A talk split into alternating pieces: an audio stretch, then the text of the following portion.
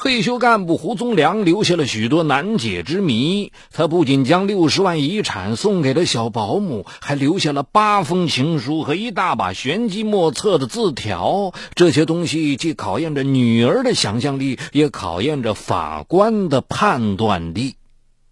敬请收听本期的判案故事：遗产送保姆。二零零四年十一月二十三日。在深圳工作的胡青接到噩耗，七十三岁的父亲胡宗良病逝。胡青放声痛哭，立即赶往深圳机场，飞回长沙奔丧。胡青赶到父亲的住处，不禁大吃一惊。只见房间里挂着父亲的遗像，父亲的保姆张爱兰披麻戴孝，正在独自吊唁。父亲的遗体已经被张爱兰火化。你凭什么自作主张啊？骨灰盒在哪里？胡青怒不可遏的质问张爱兰：“骨灰盒在哪里？我不会告诉你，因为你打扰他老人家的安宁。至于我凭什么做这些，这张纸可以告诉你。”张爱兰一边回答，一边把一份遗嘱的复印件递给胡青。胡青扫了一眼，差点昏倒在地。这是父亲亲笔写的遗嘱，在这份遗嘱中，父亲不仅将存款、丧葬费、抚恤金、房产等价值六十万元的遗产全部分给了保姆张爱兰，连后事也交给张爱兰全权处理。不可能，绝对不可能！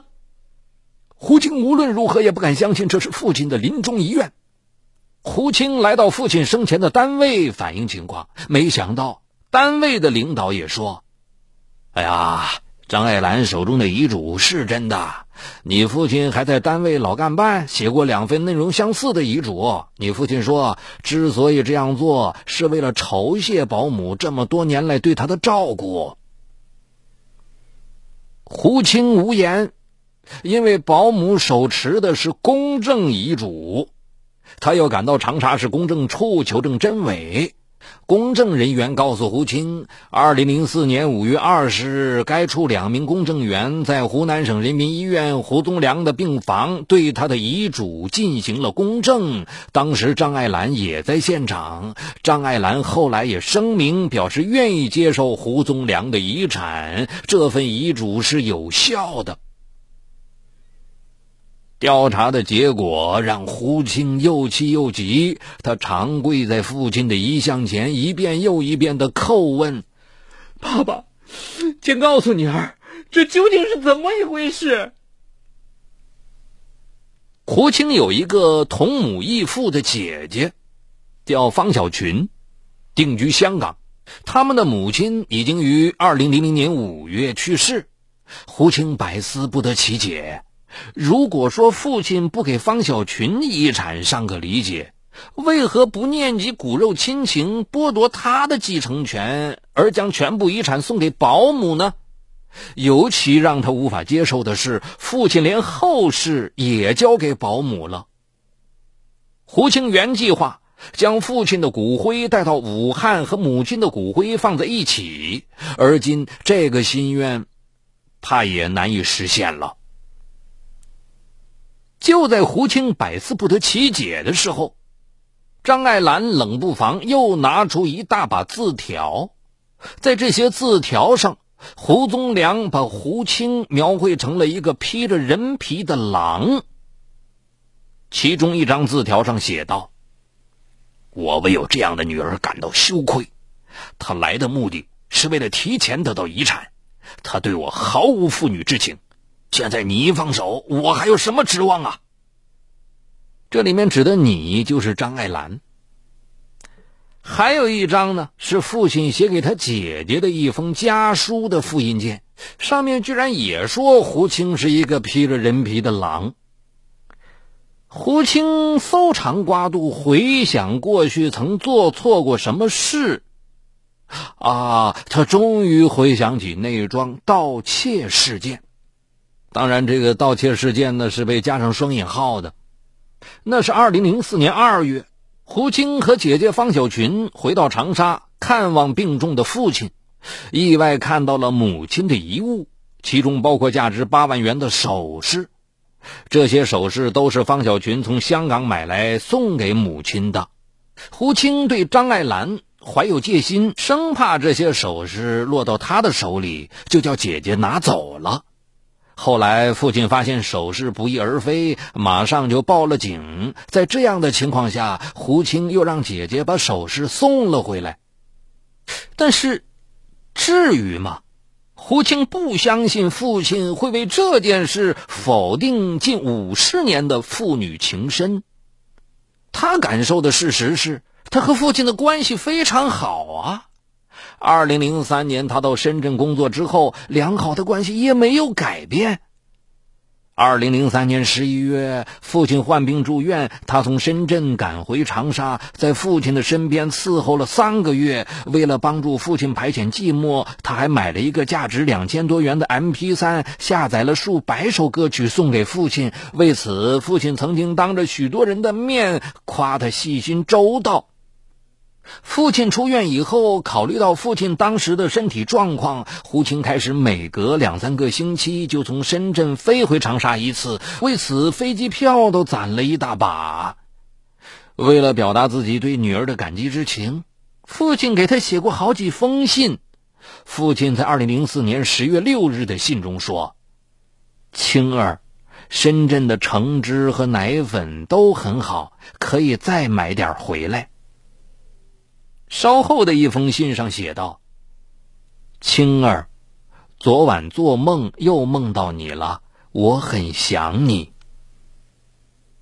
因为不忍心让女儿飞来飞去，他还在一封信上写道：“青儿，我恐怕坚持不下去了，现在想早点结束生命，否则把你累垮了。”可是。保姆手中的字条确实是父亲写的呀。父亲为什么要写这样的字条？为什么要把遗产通通送给保姆？为了解开这些谜团，胡青踏上了难以言说的求证之路。胡宗良住院治疗期间，院方曾经为他请过周启文、汪春妹作为陪护人员。胡青深信他们。都会了解一些情况，便一一找到他们。周启文说：“胡宗良曾经对张爱兰做出承诺，只要张爱兰照顾到底，他会额外付给他五万元辛苦费。”后来，张爱兰不但得到了这笔辛苦费，还拿走了方小群送回来的首饰，最后还向胡宗良借了三万元钱。汪春妹说：“胡宗良的遗嘱是抄别人的。”那天，他亲眼看见张爱兰拿着写满了字的稿纸，让胡宗良在空白稿纸上誊写一遍。胡宗良不肯写，张爱兰就死缠烂打，直到胡宗良依了他才作罢。二零零五年四月十八日。胡青和方小群一纸诉状，将张爱兰告上了长沙市芙蓉区人民法院，请求判由她们两姐妹共同继承父母亲的全部遗产。法庭上。胡青除了用以上证言证明父亲的遗嘱是在违背真实意愿的情况下写的，是无效的，还出人意料的将父亲写给张爱兰的八封情书作为证据呈交给主审法官。信中的内容让所有看到过的人都不免耳热心跳，法庭为之哗然。随着这些信件的披露，人们大致了解了。胡宗良与张爱兰之间的关系。胡宗良一九九三年退休后，请了一个十六岁的小保姆，这就是来自湖南岳阳农村的张爱兰。可是几个月之后，张爱兰就被辞退了，原因是当时还在世的方逸群，也就是胡青两姐妹的母亲，怀疑丈夫和张爱兰的关系不正常。方逸群去世后。胡宗良又将张爱兰招到身边，这时的张爱兰已经为人妻、为人母，但是她对留在老家的丈夫和孩子毫不牵挂，连春节都不想回去。二零零四年年初，她离了婚，把孩子带到了胡家。这时胡青已经去了深圳。胡青没有想到，父亲和张爱兰的关系最后会变成这样。法庭上，面对胡青的凛冽攻势，张爱兰毫无惧意。她除了矢口否认自己和男主人有特殊关系，还理直气壮地说：“我之所以接受遗赠，是为了完成老人家的遗愿。最关键的是，不管我和他是什么关系，都不影响遗嘱的法律效力。”张爱兰最后那句话让胡青意识到，张爱兰之所以底气十足，就是因为有公证遗嘱给她撑腰。想来想去，他认为有必要对公证是否合法的问题进行调查。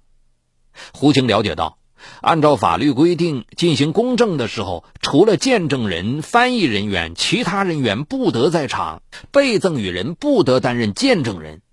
在这个案子当中，公证员是在父亲所住的医院里进行公证的。公证员允许被赠与人张爱兰以见证人的身份在场，这显然是不合法的。按照法律规定，遗嘱人年老体弱或者是危重伤病人，公证时应该录音或录像。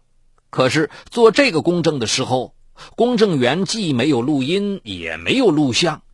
胡青还了解到，母亲去世后，属于母亲的遗产没有分割，这部分遗产父亲和他两姐妹都有份儿，父亲无权将这部分财产也送给张爱兰。公证员也一纸公证书支持父亲将这部分财产也送给张爱兰，也是违法的。胡青认为，要打赢这场遗产争夺战，首先应该推翻这份在程序和实体上都违法的公证书，使得法院不能以遗嘱已作公证为由，做出不利于他们两姐妹的判决。因此，他向长沙市司法局提出了重新对父亲的遗嘱进行公证的申请。经过几个月的等待，二零零五年十一月下旬。长沙市司法局作出了答复：鉴于公证处在公证胡宗良遗嘱中确实存在问题，同意对该遗嘱重新公证。可是，重新公证需要时间，而遗嘱未经公证也有法律效力。在新的公证结果出来之前，法院还是有可能做出不利于两姐妹的判决。同律师商讨之后，胡青又向法院提出了撤诉申请，法院很快就做出了同意撤诉的裁定。胡青两姐妹总算暂时阻止了张爱兰对父母亲遗产的占有。二零零五年十二月六日，胡青买了一束康乃馨，放在父亲的遗像前，他反躬自省：也许女儿自认为做的不错。但实际上没有真正弄懂老人的需要，让父亲冷了心。人到老年最渴望的是精神慰藉，可两个女儿一个比一个走得远，久而久之，朝夕相处的保姆就代替了看不见摸不着的亲情。嗨，你好，我是雷鸣，我的最新精品节目解读高效能人士的七个习惯已经在蜻蜓上线。生活中的你面对困难总是消极拖延还是积极主动？你为自己的低效懒惰懊恼抓狂吗？那些行动力超强、成功高效的人是怎么管理自己生活的？如何更好的知己知彼，建立共赢的人际关系呢？就在蜻蜓 FM 搜索“高效能人士”，开启你的高效能生活。